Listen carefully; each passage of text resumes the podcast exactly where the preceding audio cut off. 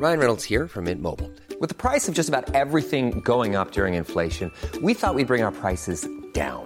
So to help us, we brought in a reverse auctioneer, which is apparently a thing. Mint Mobile unlimited premium wireless. Ready to get 30, 30, bit to get 30, bit to get 20, 20, 20, bit to get 20, 20, bit to get 15, 15, 15, 15 just 15 bucks a month. So, Give it a try at mintmobile.com slash switch. $45 upfront for three months plus taxes and fees. Promo for new customers for limited time. Unlimited more than 40 gigabytes per month. Slows. Full terms at mintmobile.com. Ouvrez grand vos oreilles. Vous écoutez un balado Urbania. Ton français, mettons, qui va dire Je vais te mettre ma bite dans ta chatte, puis là, t'es au Québec, je vais te la crisser ma graine dans le. Mon Dieu! Non, mais c'est Non, non, vrai. mais je veux dire, ça parle beaucoup plus. Mais ça parle Et c'est- en fait, en fait,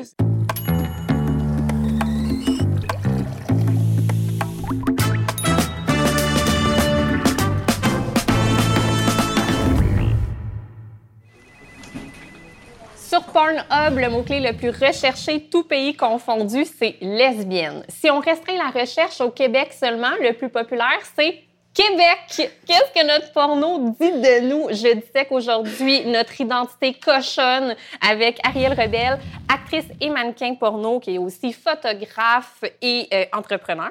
Puis avec Éric Falardeau, réalisateur, écrivain et spécialiste de la pornographie. Ben oui, en quelque sorte. Ah, Passionné, passionné de porno. En tout cas, j'ai des diplômes pour le prouver. Que tout va bien. Mais Eric, on va commencer avec toi. C'est- C'est quoi nos racines pornographiques au Québec? En fait, euh, la Régie du cinéma a octroyé les premières licences au tournant des années 90, 93, 94. Crime, c'est récent. C'est très, très récent. Puis on a eu quelques films, là, les premiers titres, je pourrais te dire, euh, il y a eu Putain de chômage, euh, Les pipeuses de l'entrepôt. Les peepers de l'entrepôt. C'est qu'on je- est des workers ici, c'est Ouais. pour ça l'affaire. C'est- Il faut, faut que ça nous représente. Ben non, on sait que le Québec, c'est quand même euh, une classe au Canada à part, donc Oui, oui, il oui, faut oui, l'assumer totalement. Puis c'est ce qu'ils ont fait. Wow! Donc, mais je te dirais pas qu'il n'y avait pas de porno qui existait au Québec avant. Le problème, c'est que, étant donné qu'il n'y avait pas de réseau de distribution établi, étant donné qu'il n'y avait pas de licence pour le distribuer, ben, c'était fait de façon euh, indépendante, c'était fait par les magazines, tout ça. Donc, il n'y avait pas vraiment d'industrie formée. Fait, depuis que l'industrie s'est construite, est-ce qu'on s'est tourné vers une porno qui est plus universelle ou on a vraiment gardé des valeurs québécoises? Ben, en fait, des titres un peu glauques, là, carrément. Là. Ouais, ben c'est ça. Si on regarde les grosses compagnies de production, en fait, au Québec, personnellement parlant, je trouve ça complètement ringard. Qu'est-ce Ouais. qu'on fait? Je trouve ça sur le plan international, c'est très laid. En fait, on a l'air d'une gang de caves. Ça a l'air cheap, non? non, non, ça n'a pas l'air cheap. C'est les cheap. On reste très dans l'humour. Puis ça, je pense, c'est une caractéristique très, très québécoise. Oui, euh, c'est vrai. On parlait des pipeuses d'entrepôt, on a ri tout de suite. Je veux Oui. dire, c'était- pensé, mais quand on regarde un film qui est sorti il y a quelques années, euh, Les petits carrés rouges, vous pouvez imaginer sur quoi ça porte. mais juste le titre. Je veux dire, on, on rentre dans ce genre d'humour de mon oncle, un peu cheap. Moi, ils un m'ont peu lâché très, à euh, Dr. Noon. Moi. J'ai fini à Dr. Noon. Ça a été terrible. Mais c'est c'est pas gênant, ça, sur le plan international? Extrêmement gênant. OK, mais est-ce que notre porno pogne juste ici ou elle trouve un public ailleurs avec son humour et ses jeux de mots douteux? Moi, je pense qu'il y a un public pour tout, en fait, dans la vie. C'est pour ça que ces gens-là, ils sont encore en business puis ils font un paquet d'argent. Mais oui, sur le plan sérieux, tu sais, on verra pas ça au euh, Film Festival euh, de Berlin. tu sais. Non. Il y, y a certains trucs, euh, on, on passera jamais ce, ce niveau-là d'être un petit peu plus respecté avec des trucs complètement débiles, là même. Je dirais qu'il y, a deux- qu'il y a deux niveaux à cette industrie-là. Il y a ce, ce côté-là, justement, qui je pense qui parle plus à un public québécois. base. Ouais. De base. Donc, hein, on les retrouve, ces films-là, sur euh, Vidéotron, sur euh, donc, toutes les chaînes payantes, tout ça. Euh, puis après ça, tu as un autre type de pornographie qui se veut plus international. Mais ça, c'est c'est pas différent d'ailleurs. Chaque pays a une porno très, très locale. Ouais. Parce que la porno locale, c'est un ensemble de caractéristiques qui parlent juste à un, un public spécifique, qui est le public qui a cette culture-là. Puis on en a besoin de ça quand même un peu. là. Si on regarde quand j'ai commencé il y a- il y a 14 ans, il y avait un type de porno majoritairement. Euh, puis c'était la porno mainstream, les trucs qui se font au- au- aux États-Unis. Donc la société était bombardée de un type de sexualité. Ce qui est intéressant, c'est qu'aujourd'hui, on a tellement de différents trucs. Écoute, on a encore la porno mainstream. Il y a les trucs du Québec qui sont, bon, whatever. Puis il y a des trucs un peu plus, euh, un peu plus lichés, en fait. Euh, bon, que, tu sais, on, je parle d'Erika Lost ou Ouais. euh, tu sais, des trucs vraiment indépendants, des, des gens vraiment qui ont Voire utilisé féministe, en là, dans le cas d'Erika Lost. J'ai de la misère avec le mot féministe quand on parle de porno parce que le féministe, à la base, c'est l'égalité entre l'homme et la femme. Ouais. Donc, la seule façon pour moi qu'un film porno pourrait être féministe, c'est si l'homme et la femme se feraient payer le même cachet. Moi, j'aimerais plus le, le- le mot éthique que Ben, féministe. En termes de, justement, euh, structure de production, au Québec, on en est où? Est-ce que c'est éthique? Non. pas encore. Mais il faut dire aussi que les, les budgets de production de la, de, de la majorité des, des- des vidéos pornographiques sont ridiculement bas. Là, Au. Québec? Oui, mais en fait, ça, tu vois, pour moi, c'est pas une excuse. Le Québec, justement, euh, on est réputé pour faire des trucs de qualité avec des budgets très, très moindres. C'est vrai. Mais c'est juste, bon, les gens qui ont les compagnies de production en ce moment qui roulent au Québec sont un type de personnes, donc ils font un type de porno. Puis pour eux, ça fonctionne, donc ils ne voient pas pourquoi qu'ils changeraient. Puis d'un autre côté, tu sais, je veux dire, c'est euh, sans excuser encore une fois les choses, mais euh, euh, il y a une exigence de quantité aussi dans la pornographie. Oui, on a, ça fait des plus petits budgets, mais ça fait Ouais. aussi qu'il y a un seuil de rentabilité qui, qui est quand même très très limite, euh, puis que le web a exacerbé. Euh, parce que soit tu fais du contenu comme ça, donc avec toutes ces problématiques-là, ou soit tu fais du contenu niche, ce que Ericolas a compris. Parce Ouais. qu'Ericolas, qu'elle soit éthique ou féministe ou peu importe ce qu'elle soit, a, a décidé de se positionner comme étant cette figure-là. Absolument. Et c'est comme ça, justement, qu'elle va créer un, un- un- un réseau, un fanbase, puis qu'elle va s'in- s'inscrire un petit peu partout. Mhm. Absolument. Je l'ai dit tantôt, les Québécois aiment particulièrement chercher le mot Québec quand ils cherchent à consommer de la pornographie. Qu'est-ce que ça dit sur nous à part qu'on est chauvin de la culotte? Mais je pense que c'est légitime, en fait. Peu importe où est-ce qu'on va aller dans le monde. on veut s'identifier. Oui, on veut s'identifier, s'identifie. exactement. Donc, tu sais, tu veux te dire que quand tu vas marcher dans la rue, tu vas faire Ah, mais je l'ai vu, elle, se faire. Tu veux non, mais c'est, non, mais c'est- reconnaître. c'est vrai dans un certain sens. En fait, je sais pas, ça fait juste partie de l'être humain en général. On veut une certaine appartenance. On aime ce genre de trucs-là. Donc, Ah, puis il y a un érotique, des référents culturels. Je veux dire, Oui. si tu écoutes un film français, mettons, qui va dire Je vais te mettre ma bite dans ta chatte, puis là, au Québec, je vais te la crisser ma graine dans le. Mon Dieu! non, non, mais c'est Non, non, vrai. mais je veux dire, ça parle beaucoup plus.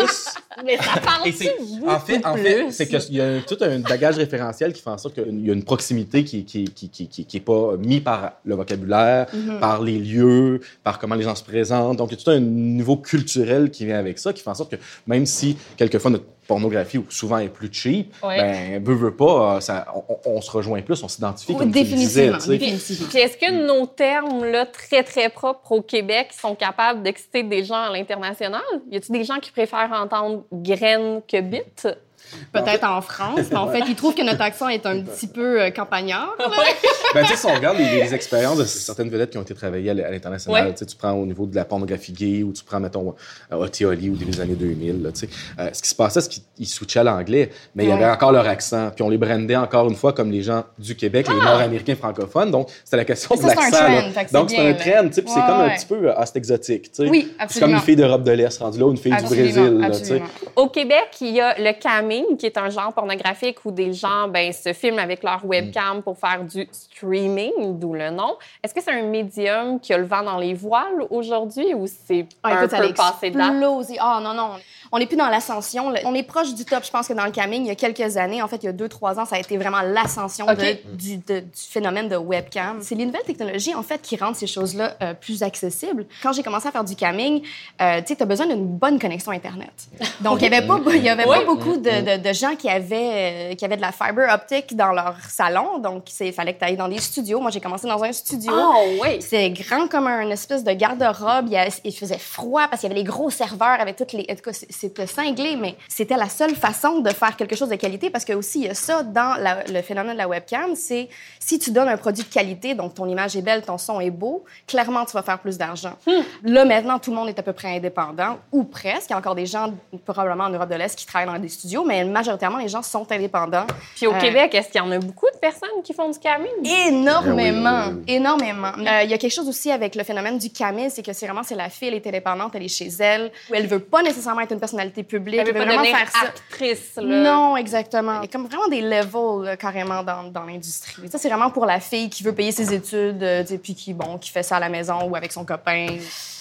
Quand les tube sites ont vraiment pris contrôle de l'industrie, puis qu'ils ont, en fait, ils ont mis un paquet de gens à la rue, carrément, parce qu'ils volaient énormément de contenu. Tu sais, tu as mentionné Pornhub. Pornhub, c'est le, c'est le devil, là, carrément. Euh, Tu sais, en Californie, les gens qui vivent de, de, de scène en scène, de compagnie en compagnie, c'est impossible pour eux de dire quoi que ce soit contre MindGeek, euh, parce que MindGeek, écoute, c'est c'est Digital Playground, c'est c'est Playboy. La minute que tu dis quelque chose contre Pornhub ou n'importe quoi de MindGeek, t'es blacklisted de toutes les shootings. Donc, au fond, des grands sites de streaming que tout le monde consulte parce qu'ils sont gratuits prennent du contenu de, de- d'acteurs de et sites payants. OK. En fait, partout, moi, quand j'ai commencé, c'était ça. C'était les sites payants. Donc, moi, je suis comme dans la première vague de Solo Girl. J'avais mon site payant. J'étais exclusive à mon site. Quand les TubeSide ont rentré, ils ont été sur tous les sites payants. Ils ont pris le contenu, ils l'ont foutu en ligne. Sans ils ont rétribuer les personnes Ben qui ont créé non, le ben non, contenu? ben non, ben non, ben non. Ils ont créé leur trafic de cette façon-là parce que c'est ça la game de l'Internet, c'est le trafic. Donc, ils ont créé leur trafic, ils ont vendu des advertising, ils ont fait un paquet d'argent. Quand les gens ont commencé à vraiment perdre leur chemise, ils ont fait Ah, tu te plains? Parfait, moi t'acheter.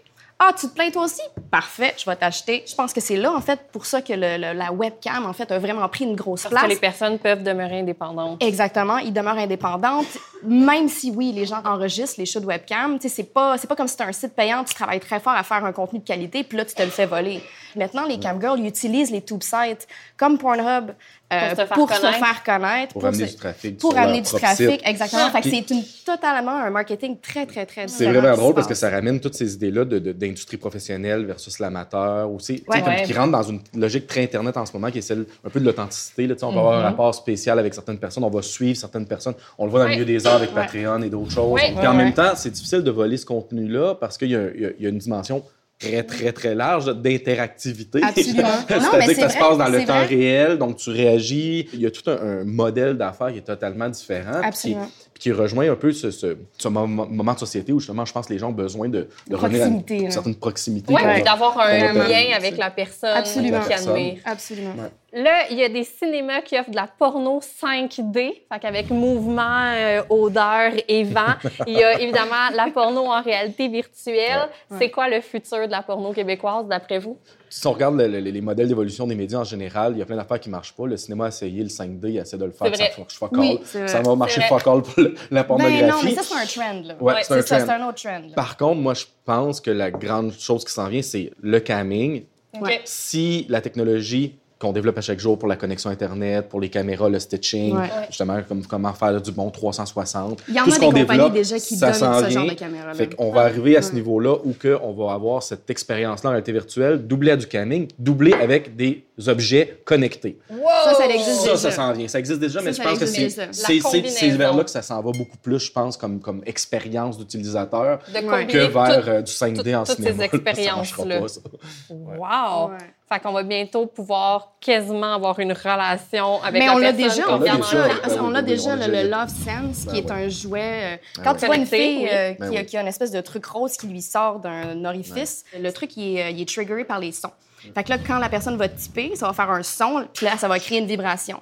Mais là, la situation à faire, c'est qu'il y a des filles vraiment qui en abusent, OK? Il y en a qui ont l'air d'avoir, genre, une crise d'épilepsie pendant que, genre, oh my God, j'ai reçu un type, là, puis là, elle commence à shaker comme une espèce de débile. Oui, puis il y a des enjeux de sécurité aussi. là. À un moment donné, c'est des, des- des objets que si tu abuses de ces objets-là, Oui, tu peux absolument. développer certains autres problèmes. Absolument. Tu sais, au niveau Oui, de ton oui. corps, là, je veux Mais dire, oui. si quelqu'un euh, joue là-dessus pendant trois heures. C'est comme quand euh, tu te rends des dildos qui sont gros comme ben ça, à un moment donné, ben, tu sais, ça stretch, là.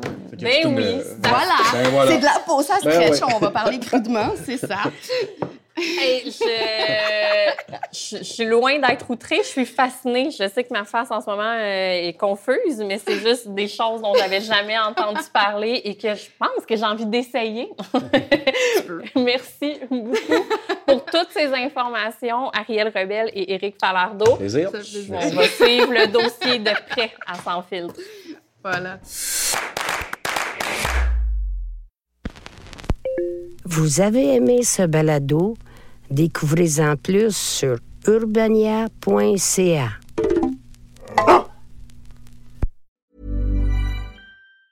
Even on a budget, quality is non-negotiable. That's why Quince is the place to score high-end essentials at 50 to 80% less than similar brands. Get your hands on buttery soft cashmere sweaters from just 60 bucks, Italian leather jackets, and so much more. And the best part about Quince, they exclusively partner with factories committed to safe, ethical, and responsible manufacturing. Elevate your style without the elevated price tag with Quince. Go to quince.com slash upgrade for free shipping and 365-day returns.